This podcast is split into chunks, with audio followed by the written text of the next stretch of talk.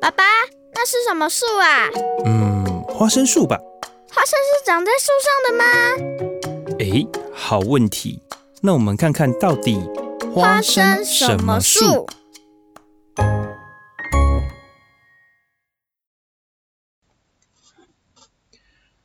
各位听众朋友，大家早安！很高兴又在空中跟大家见面。我们是在 FM 九九点五新云端广播电台最自由的声音啊！你所收听的节目是礼拜天早上的花生什么树？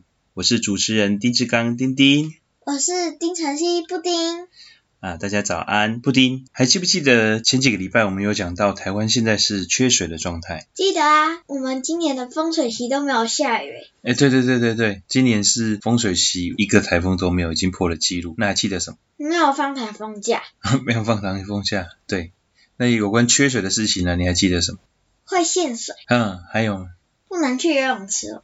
哦，对，如果长时间缺水的话，就不能去游泳池。台湾的北部啊，现在因为面临东北季风哈，所以正在下雨。因为有这个机会，所以开始进行增雨作业。我们一起来听听这个新闻。石门水库启动人工增雨，蓄水率达百分之四十六点六。为疏解石门水库水情，经济部水利署今天把握东北季风锋面来临的机会，启动地面及人工增雨作业。北区水资源局表示，截至下午五时，水库水位已经来到了二二九点七二公尺，蓄水率约百分之四十六点六。今年是五十六年来首见丰水期无台风。为疏解水情，空军第六联队上午派出 C 幺三零。H 型运输机自屏东基地起飞，搭载作业人员及八吨的清水，于与北部石门水库集水区目标空域一万七千尺的上空，以泼洒清水的方式执行空中人工增雨作业。空军气象中心同步收集雨量观测资料，评估成效及作业检讨。水利署副署长王义峰表示，除了空军在空中施行人工增雨作业，水利署也首度启用无人机在石门水库集水区释放盐剂，地面。则同步增加人工增雨作业，希望借此增加降雨机会，为石门水库集水区带来更多的雨量。布丁同学，你们学校有没有教过小水珠的旅行？有。你可不可以讲讲小水珠的旅行是怎么一回事？雨滴从天空落下来，落到河流、溪流，然后海洋，然后蒸发上去变成水汽，然后水汽凝结成云，然后人在。人多了就变成小水滴在滴下来。没错，所以人造增雨啊，基本上就是在小水滴的旅行降雨的那一个部分。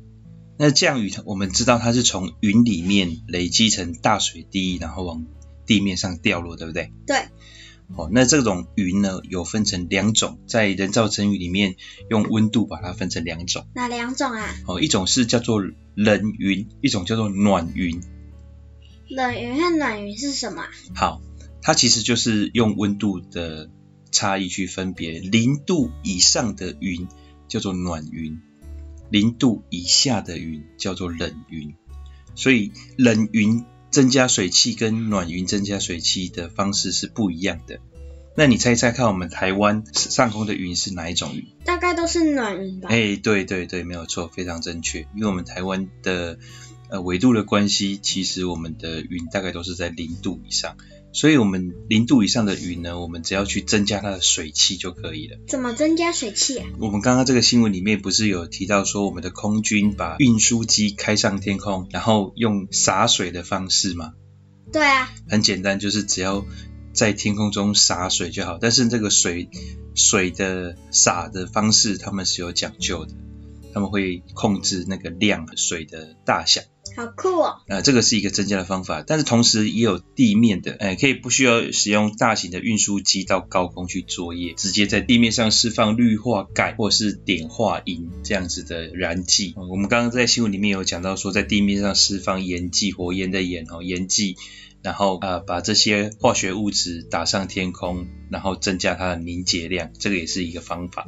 所以，我们刚刚在这个新闻里面有没有听到第一次使用的，就是他们使用无人机？我们家也有无人机耶。啊，对，我们你那个是科学实验用的无人机，对不对？对啊。对，但是它这个无人机是呃比你用的这个无人机再高端一点的。所以现在啊，无人机的应用已经非常非常广泛了。那他们使用这个无人机呢，就是用无人机把这个盐剂呢升到比我们地面作业再更接近云层一点的高空，但是又没有到飞机的那么高空。可是你越接近云层，是不是你可以越准确？对啊。对，那现在他们就是要用这个方法，然后增加。降雨，可是呢，呃，无论是高空的作业、地面的作业，因为这个时间点下雨的量原本就是这个样子，已经是我刚刚我们之前有讲过，这个已经是进入枯水期了。嗯，所以这个水量再怎么大，其实还是有限。以目前来讲，人造增雨能够带来的雨水量，还是没有我们正常降雨的那么多了。大家还是要节约用水。不过在这个新闻里面，我们看到一个很有趣的话题，就是。你刚刚讲到我们家也有的是什么？无人机。对，现在我们对无人机的应用已经越来越广泛了。你可以想到有哪些无人机的应用吗？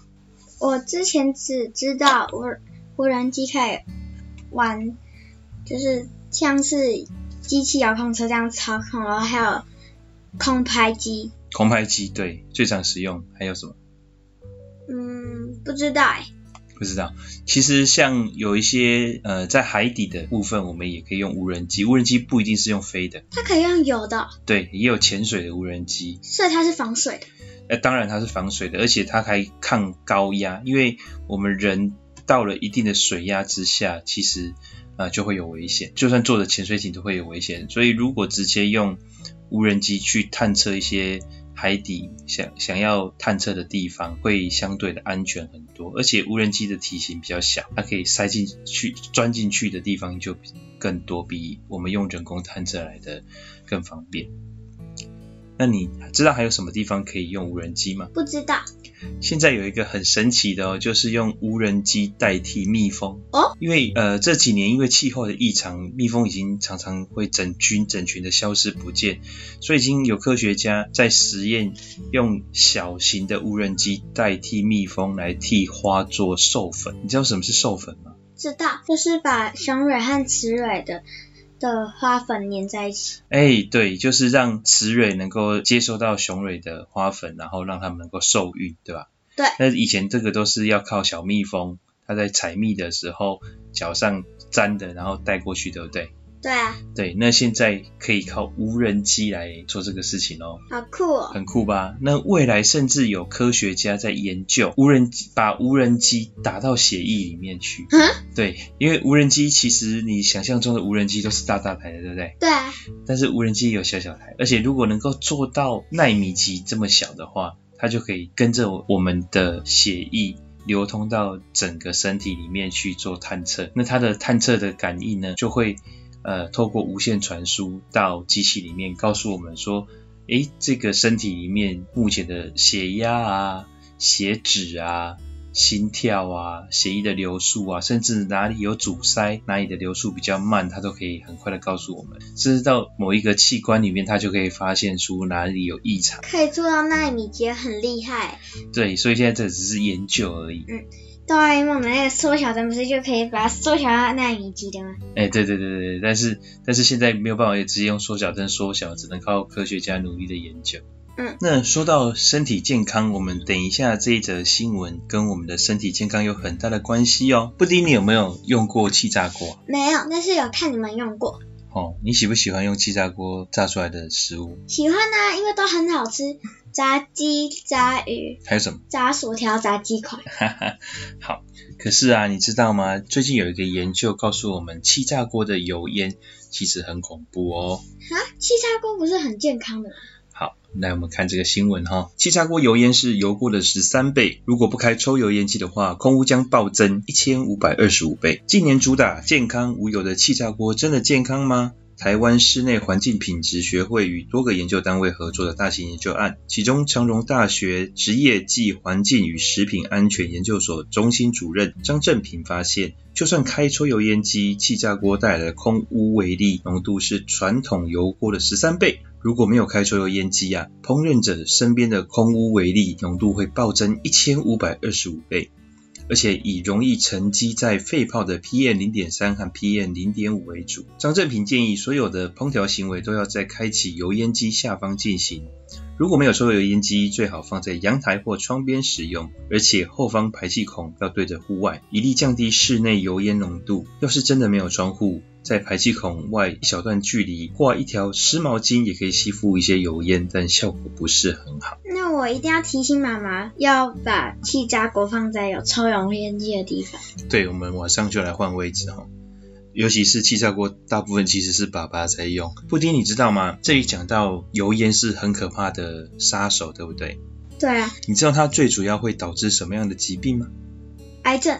对，尤其是肺癌。你知道台湾的肺癌患者，其实有超过一半是从来没有吸过烟的。为什么会有肺癌？哦，对。大家都会觉得说，好像吸烟的人口比较容易得肺癌，对不对？对啊。其实啊，我们常常煮饭的油烟，还有我们空气中的污染，都是非常大的致癌物，不单只是吸烟而已。新闻中讲到从十三倍，然后到一千五百二十五倍，这个这个距离也太夸张了吧？对，那这个只是单只是气炸锅而已。但是你知道，在我们厨房里面的炒菜的油烟，其实也是非常非常伤身体的。如果我们到户外去，尤其像最近天气不是都灰蒙蒙的吗？对啊。爸爸妈妈跟老师是不是有交代你说，如果到户外的话，也要记得戴口罩？嗯，学校都有在广播。对，那这里面会有讲到一个，就是肺部容易受到伤害，就是有这个 PM 二点五。PM 零点三，PM 零点五，这个 PM 呢，其实就是讲这些空气中所含灰尘微粒的大小。那小于 PM 二点五之后呢，它就会沉积在我们的肺部，很难被排出。那慢慢的就会在你的肺部里面产生一些病变。肺癌在台湾已经是所有癌症里面死亡率最高的头号杀手。死亡率最高啊？对，而且。肺癌呢，它是三冠王哦，你知道是什么什么的样的三冠王吗？不知道。它第一个是死亡率最高，第二个是晚期晚期的确诊率最高，那第三个是花费我们医疗费用最高的一个癌症。这个癌症好可恶。对，爸爸的爷爷就是死于肺癌。啊。对，所以我们家其实是严格来讲起来要特别注意，因为我们有癌症的基因。嗯。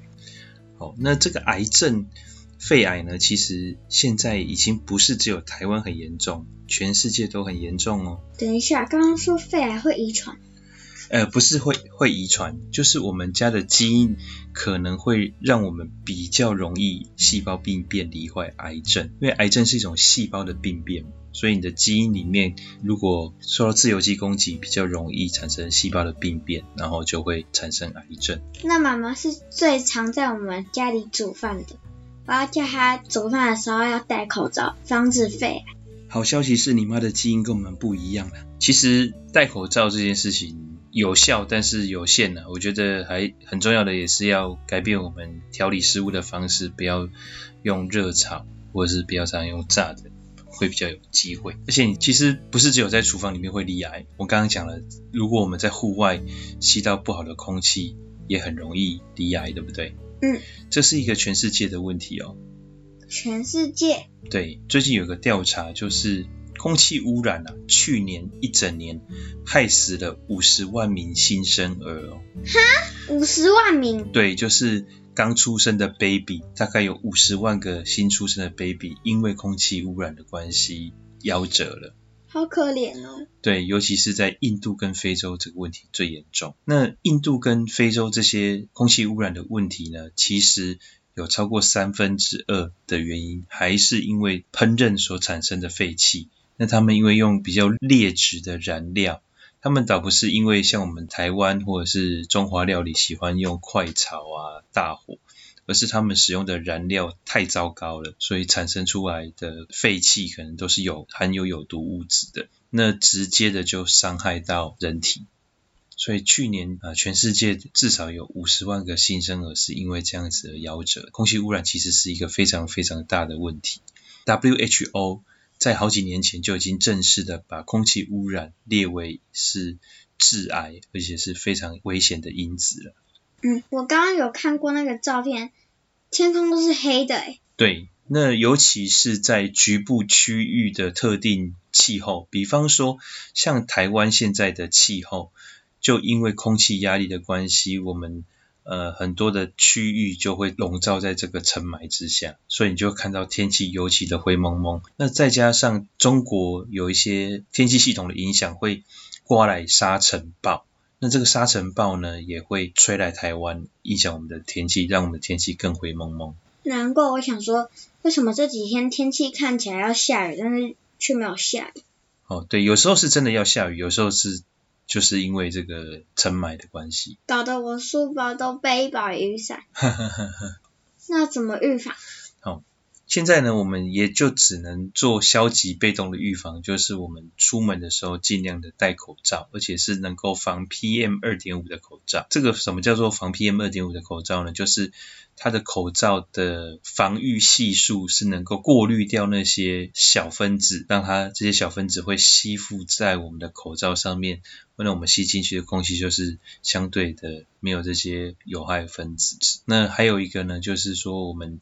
在家里面呢，可以的话就打开空气清净机，然后不要在这种空气非常不好的时候从事户外活动。嗯，学校广播说，请过敏会容易过敏体质的人减少出门在外的活动。对，尤其最近这种天气对支气管不好的，或者是有过敏的同学朋友而言，这个是非常非常容易引发疾病的事件。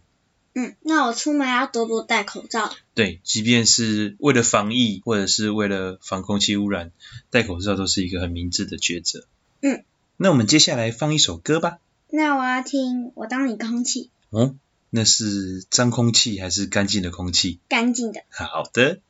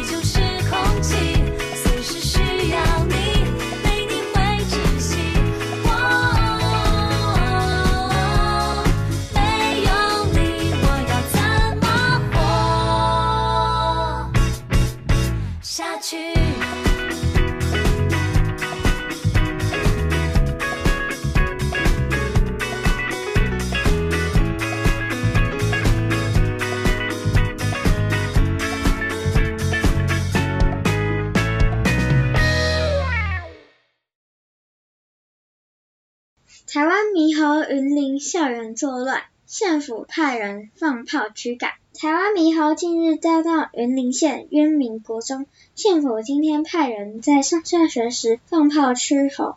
让师生平安进出校。农业处也请专家评估架设电围网的可能性，但因猴群可透过电杆与电线爬入校园作罢。云林县林内乡龙过脉森林步道蕴藏丰富的生态。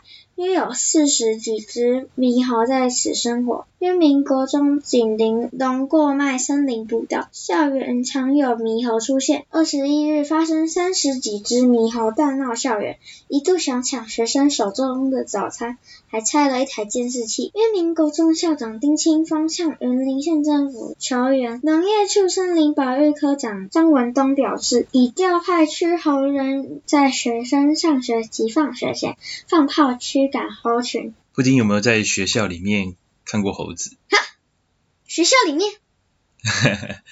你学校里面有没有猴子？当然没有啊。哦，爸爸以前念研究所的时候，学校里猴子可多着。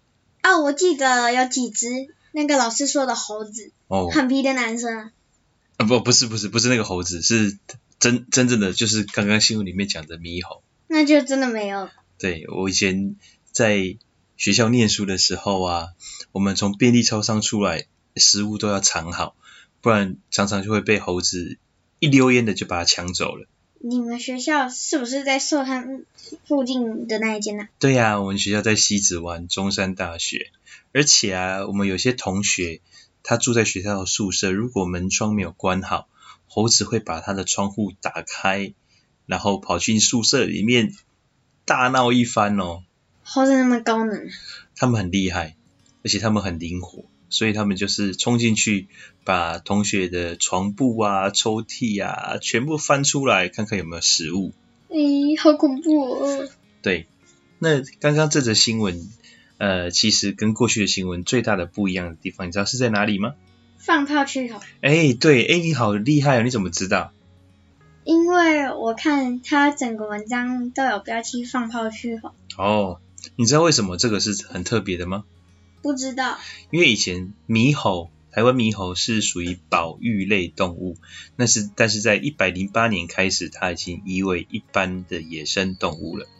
所以如果是保育类的时候，你是不能拿鞭炮去吓唬它、驱赶它的。可是现在，因为它已经被移到一般野生动物的类别，所以可以使用这样的方式驱赶。那要怎么放炮？就是一般的鞭炮啊。你知道以前种果树啊，或者是一些农作物的农夫遇到猕猴，是真的一点办法都没有，因为他们有保育类动物的这样子保护，所以也不能吓他们，然后也不能用比较强烈的方式驱赶他们。你会觉得这些猕猴好像造成人类很大的麻烦？嗯，我觉得是你们学校的全民公敌吧。对，但是你仔细想一想。其实换个角度讲，其实是我们跑去他们住的地方打扰他们。对。他原本住的地方被我们人类入侵了，所以他们才会跟我们的生活有接触嘛。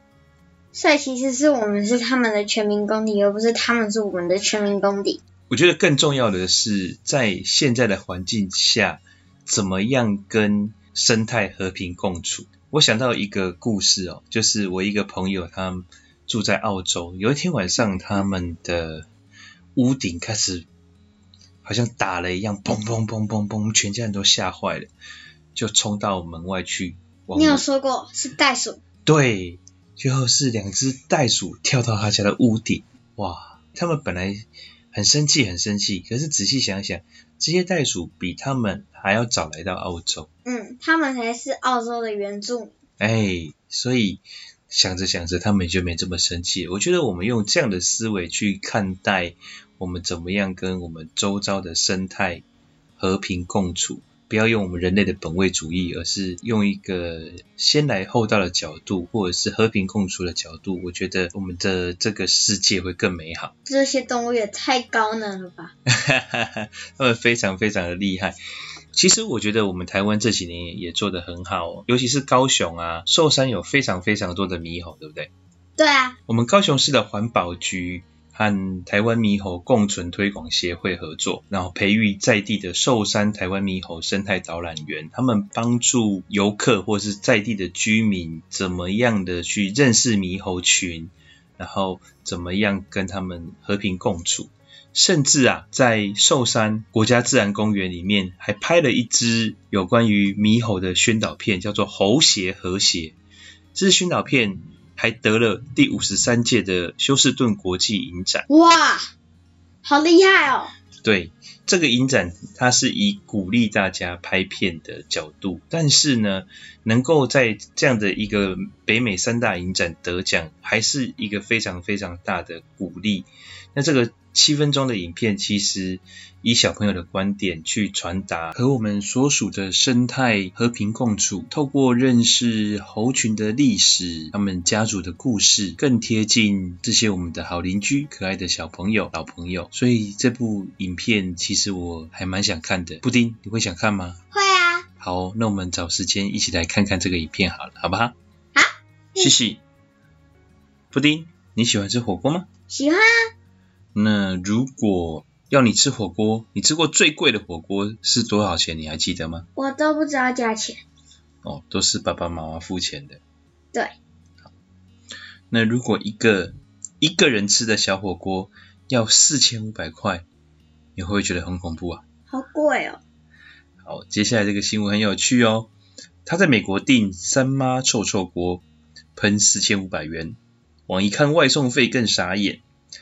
三妈臭臭锅几乎是全台湾人都知道的经典百元小火锅。一位住在美国的女网友就发现，美国的外送平台 APP 上面竟然有三妈臭臭锅，于是开心的下单。后来她一看到费用，惊讶不已，因为光是外送费居然就要七十二美元，约折合台币两千一百六十元。这位女网友因为住在美国，非常想念台湾的食物。于是看到竟然可以点到台湾的小火锅，非常开心，所以就点了几样小火锅。没想到外送费竟然比，没想到外送的费用竟然比他点的餐还要贵。点了五十几块钱的食物，却花了七十二块钱外送费，还有十六块钱小费，总共加起来花了四千五百七十四元。但是他还是觉得非常的值得，因为太想吃了。那个外送费好夸张哦。对，因为他送了七十七公里，七十七公里大概都已经是我们高雄，呃，已经开到台南了。高雄开到台南。对。好，好长啊。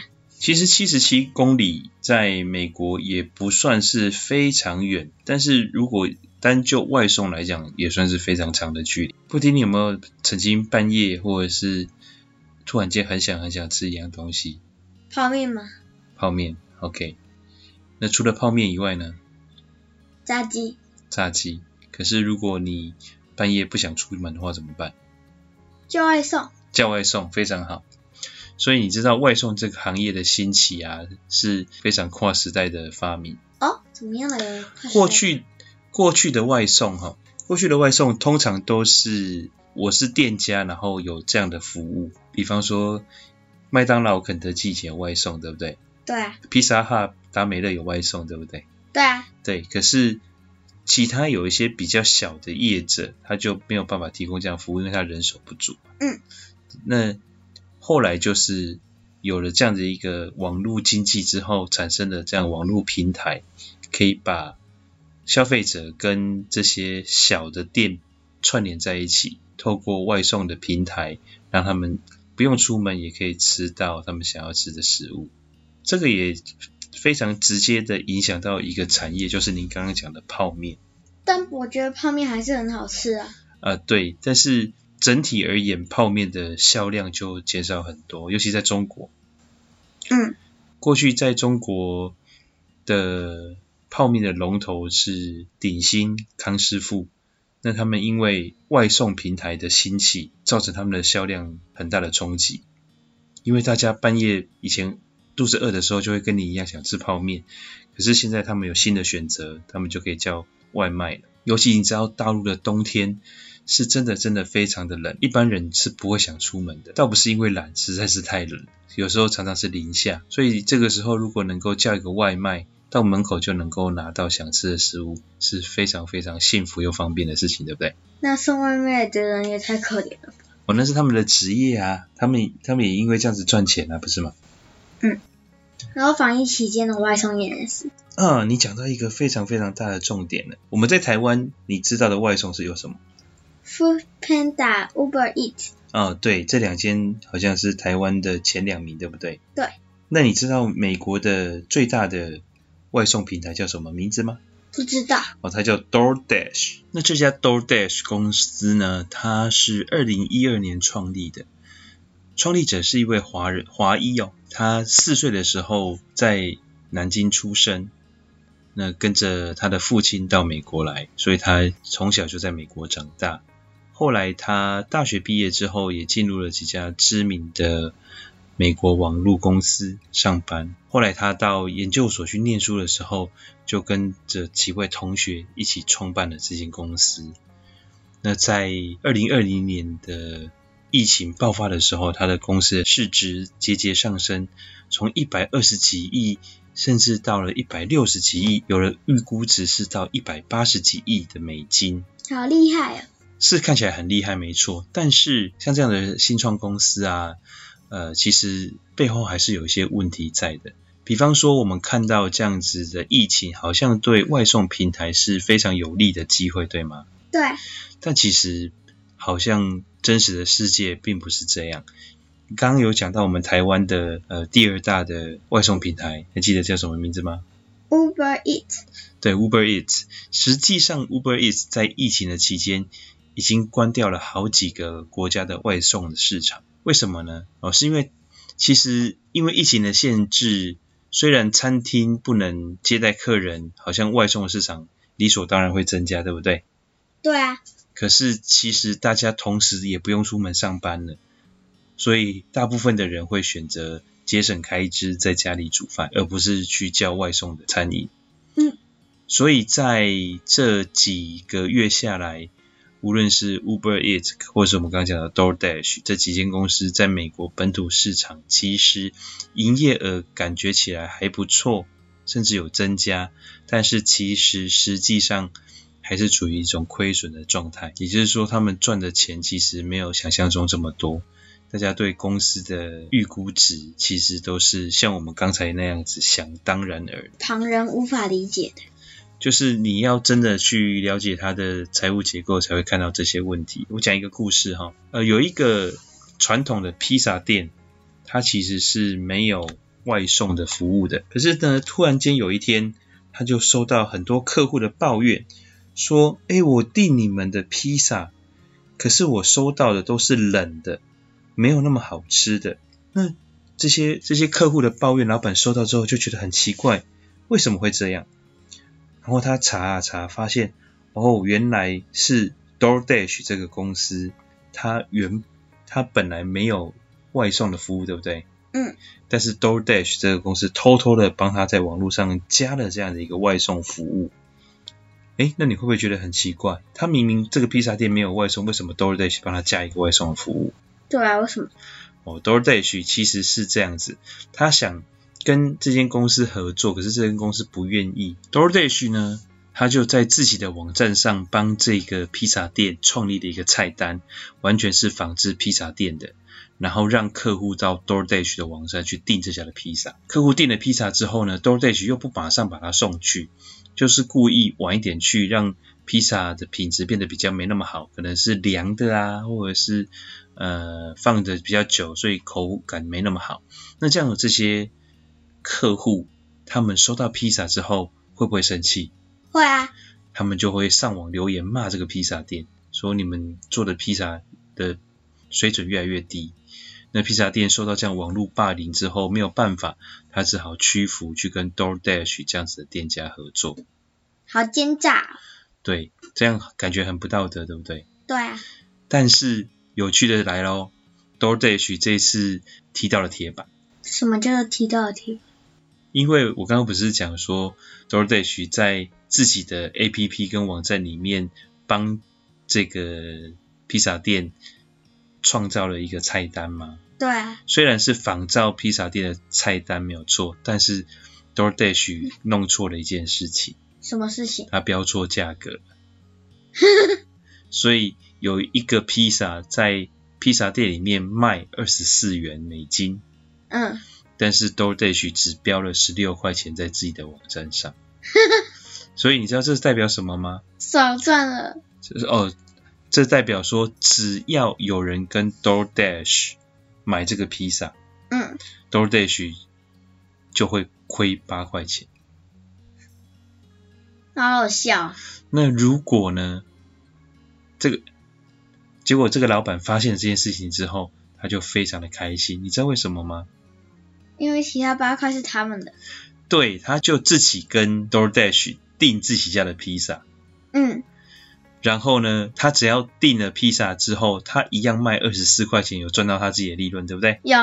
对，而且实际上他只付了十六块，所以他又多赚了八块钱。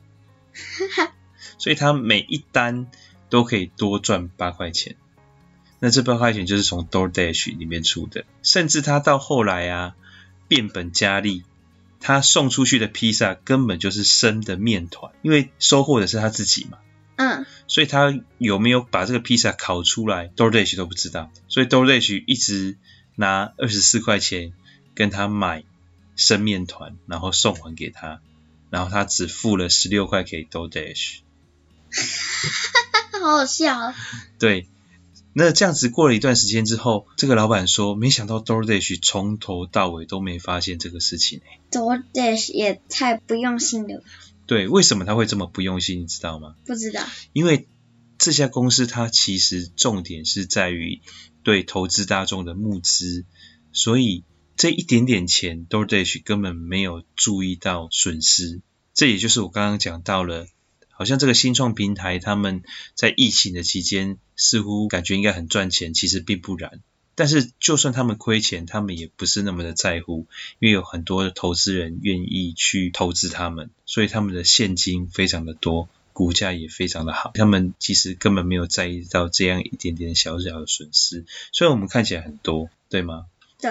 一单套利就有百分之三十以上的获利，可是 DoorDash 其实从头到尾都没有发现，所以这也故这个故事也告诉我们说，呃，其实。我们看到这些新创公司，它的体质不竟然都是这么的健全。虽然它的创意很好，而且也服务到很多人，但是实际上的获利可能还是不是我们想象中的这么好。当然，从另外一个劝世的角度来讲，就是我们做人还是要脚踏实地，不能用这种坏的方法来害人了。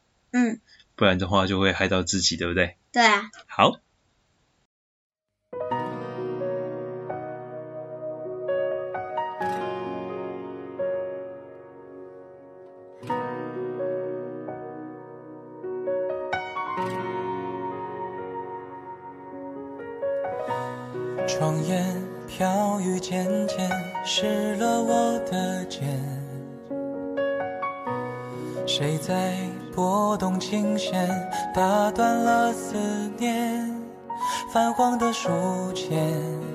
相片，还百看不厌。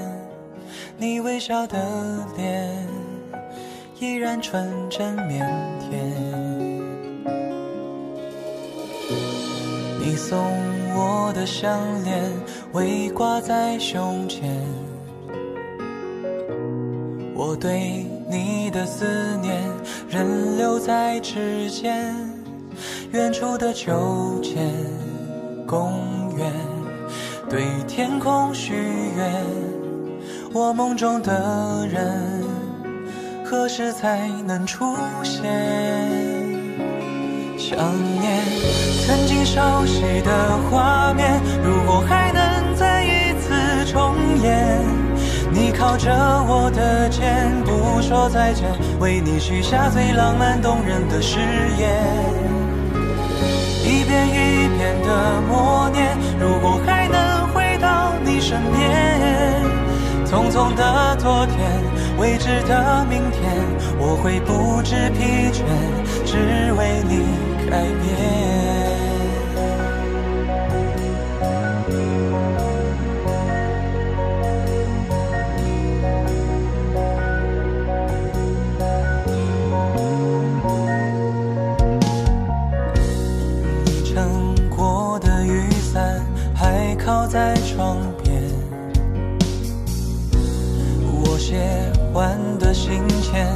却还在面前。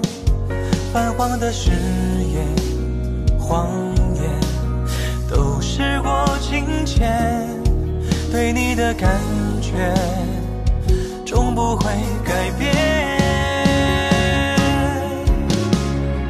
曾经熟悉的画面，如果还能再一次重演，你靠着我的肩，不说再见，为你许下最浪漫动人的誓言。一遍一遍的默念，如果还能回到你身边，匆匆的昨天，未知的明天，我会不知疲倦，只为你改变。心中的火焰，脑海中不停翻转万语千言，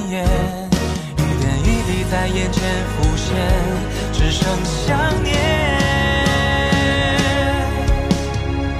曾经熟悉的画面，多希望还能再次重演。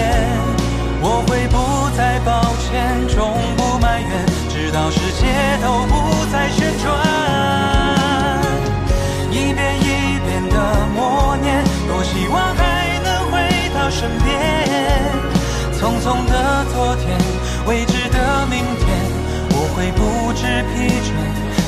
为你改变。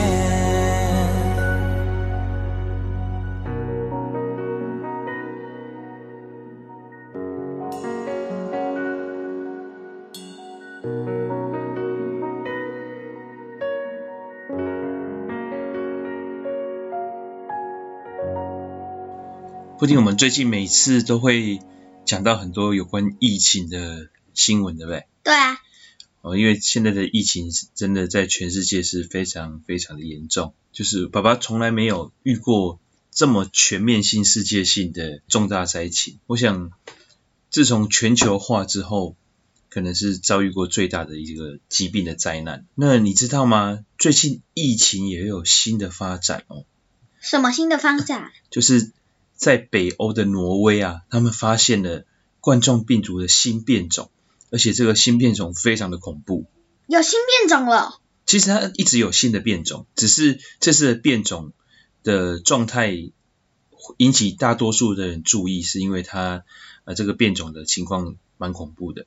它现在不需要近距离的接触也可以传染。好恐怖哦！对，这个。这个会变成很很很严重的一个情况，就是因为我们现在目前来讲说，还是啊包括飞沫接触性的传染，所以我们戴口罩、勤洗手，对不对？对啊。对，那它这个不用近距离的接触也可以被感染的情况呢，就是会造成新的恐慌。我们来看看这个新闻，挪威发现新冠病毒新变种，不需要近距离接触也可以传染。新冠肺炎 （COVID-19） 全球疫情持续，目前欧洲多国正遭受第二波疫情的肆虐。近日，挪威更发现新冠病毒的新变种。据挪威公共卫生研究所指出，当地的特隆赫姆市出现了新冠状病毒的新变种。医生指出，变种病毒的传播能力更强，不需要近距离接触也可以被传染。挪威近日爆发疫情，当地的特隆赫姆圣奥拉夫医院病毒样本经初步分析证实，病毒样本是一种新的病毒株。至今已经有八个人感染这样新的病毒株了。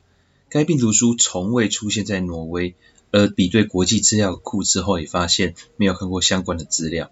当地的医生观察发现，这样的新型病毒的病例不需要近距离的接触也会被感染，而且。发病的速度更快，与之前的病毒有所不同。新冠病毒它本身就是非常顽强的一种病毒。现在各项的研究发现呢、啊，这个病毒它非常非常的具有弹性，而且耐高温，甚至能够治愈跟变种。也就是说，它会适应各种不同的环境，演变成不同的样貌出来。好恐怖哦！所以目前已经有发现的，就是我们过去想说。到了夏天，天气变热，这个疫情会暂缓。可是后来发现，其实完全没有。到了夏天的时候，其实这个病情病情还是继续的在全世界各地肆虐啊。眼看着又要进入冬天了，很多地方已经进入冬天了。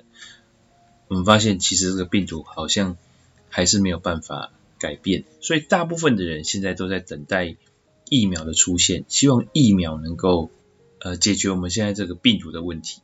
可是偏偏这个病毒又非常多的变种，所以大家开始会担心说，到底疫苗制造的速度或呃研发的速度，到底能不能赶上这个新冠病毒变种的速度？不是之前就有疫苗了吗？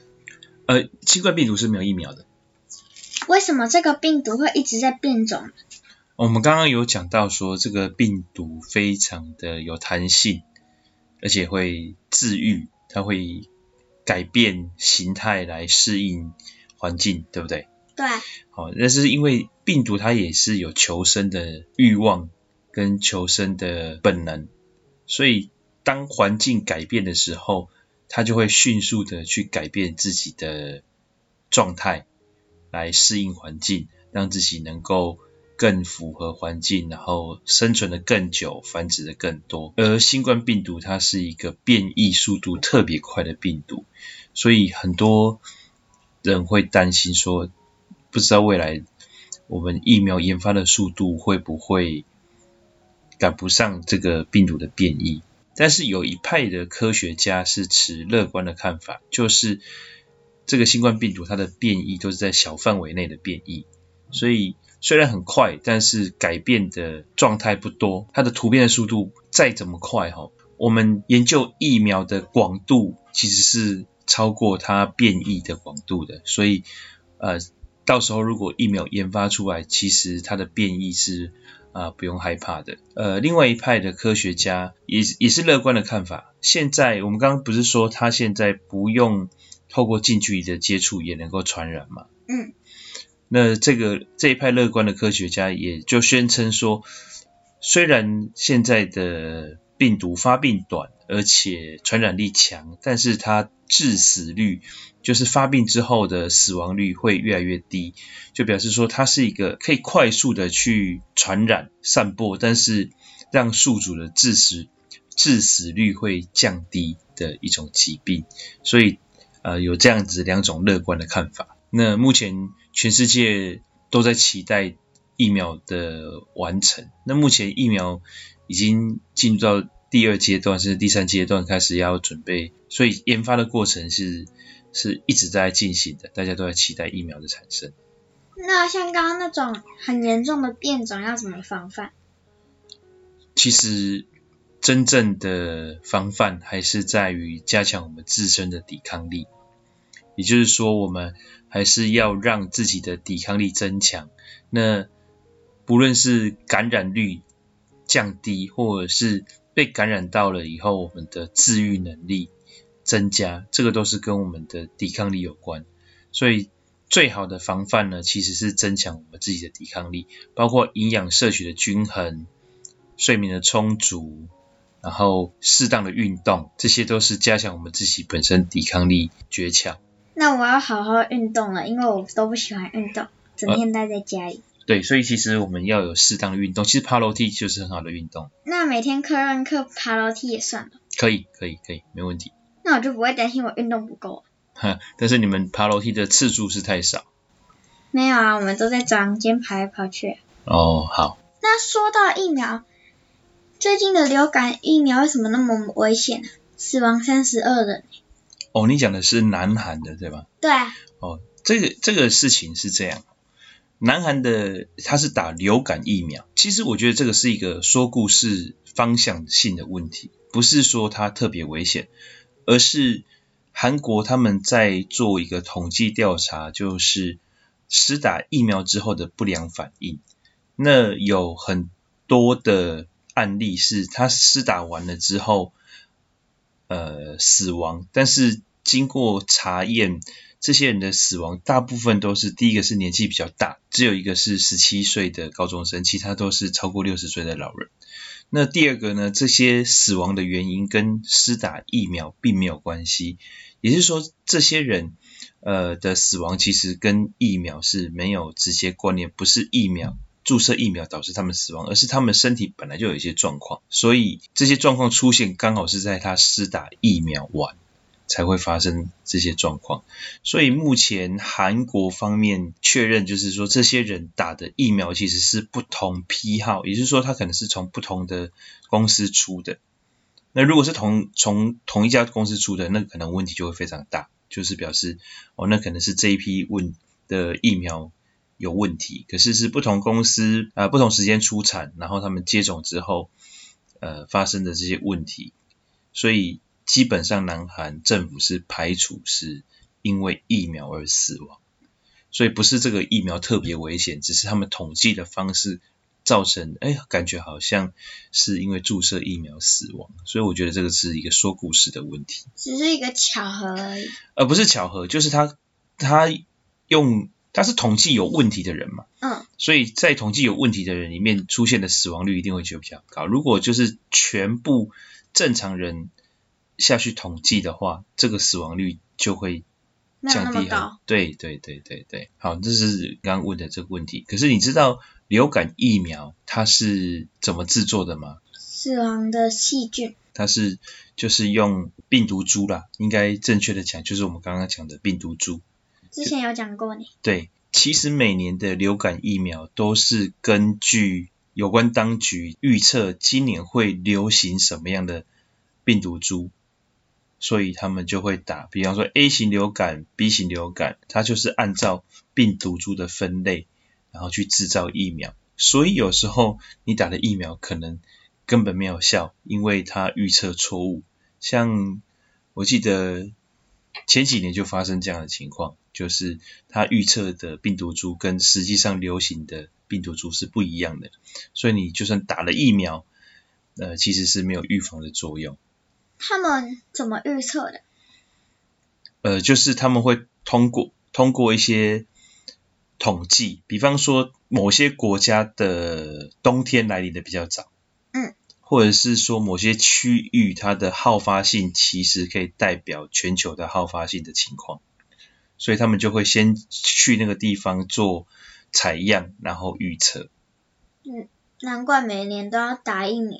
对，因为每年流行的病毒株是不一定一样的。好讨厌的流感哦。呃，其实流感。每年都会出现，这个已经变成是大家要习惯。包括我们看到最新的这些疫情，有预测说我们人类未来将要跟这些疾病学习怎么样跟这个疾病长处长期的相处、和平共存。所以，就像我刚才跟你讲的，我们还是要提升自己的免疫力是最佳的方法。嗯，好。那我们今天的时间差不多喽，布丁，我们一起跟听众朋友说拜拜吧，拜拜，拜拜。